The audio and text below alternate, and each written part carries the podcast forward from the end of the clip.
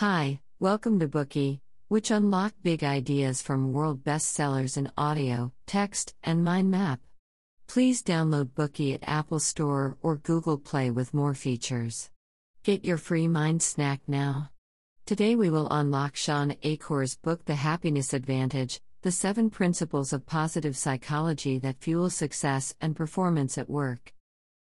Many people think that they need to work hard to achieve success before reaping the fruits of happiness.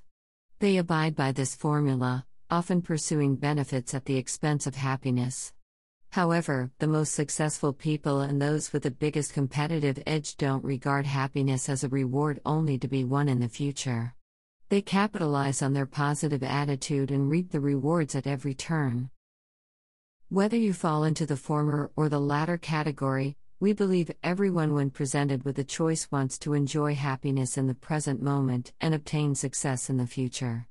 In recent years, psychological research has exactly reflected this good approach. Our brains work best not when we are pessimistic or placid, but when we are surrounded by positive emotions. Sacrificing happiness for success only reduces our chance of success. Happiness fuels performance and achievement and gives us a competitive edge, thus accelerating the pace of success. In other words, the relationship between happiness and success is not what we previously thought. Happiness is the precursor to success, not just the result of it. How to obtain competitive edge led by happiness? The book The Happiness Advantage provides an answer. Shawn Achor, the author of this book, is one of the pioneering practitioners in positive psychology and the main designer of Harvard University's open courses on happiness. His presentation ranks among the top 20 most watched TED Talks. Achor's research on happiness and human potential has been published in top psychological journals and featured in leading publications such as Harvard Business Review, New York Times, and Forbes. He is a corporate happiness trainer for a number of Fortune 500 companies. Achor conducted an empirical survey of 1,600 high achieving undergraduates in one of the largest studies on happiness ever performed at Harvard. After gathering and analyzing a large amount of data, he summed up seven specific, actionable, and proven principles. During the financial crisis that ensued, Achor lectured at enterprises in 40 countries across five continents to help bring out the full potential of their employees. Surveying tens of thousands of people in a real world lent further credibility to the research results. These experiences have complemented and been combined with previous studies to form the essence of this book. These positive psychological principles can be applied to handle specific matters. They also help us overcome obstacles, let go of bad habits, become more efficient and creative, make the most of opportunities, and achieve the most ambitious of goals. Next, we will unlock the book in three parts and dissect this book's content to see how to use positive psychological principles to secure happiness and advantage in the workplace. Part 1 Positive Mindset is a Happiness Advantage. Part 2 Train Positive Thinking. Part 3 Take Positive Actions. People are constantly pursuing happiness in daily life, but seldom do they stop to contemplate and verify the real hidden value behind happiness.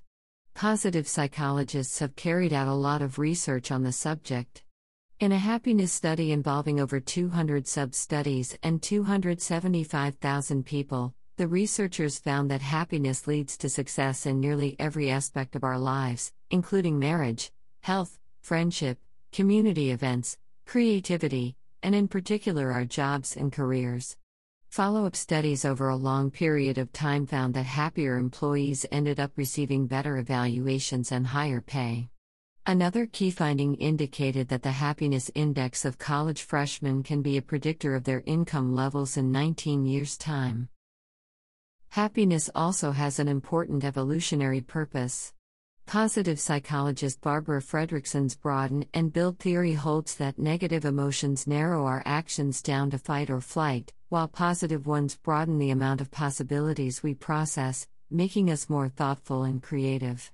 When positive emotions broaden our scope of cognition and action in this way, they not only make us more thoughtful and creative, but also help build more intellectual, social, and physical resources. Moreover, this broadening effect does offer a real competitive edge from a biological point of view. Positive behavior leads to a spike of dopamine and serotonin in the brain, generating good feelings and improving our ability to think, learn, and solve problems.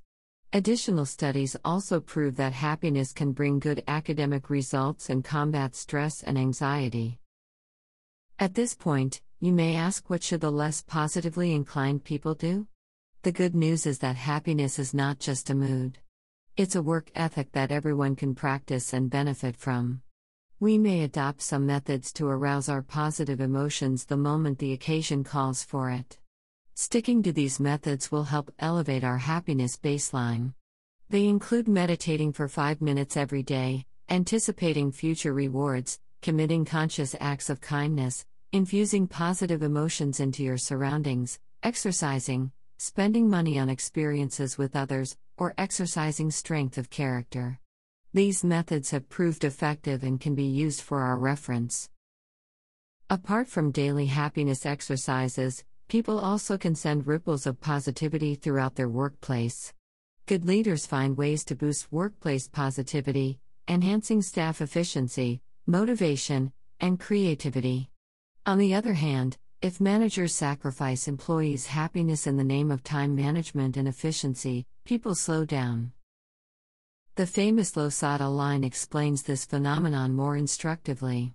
When the ratio of positive to negative interactions is below 2.9013, workplace performance quickly declines.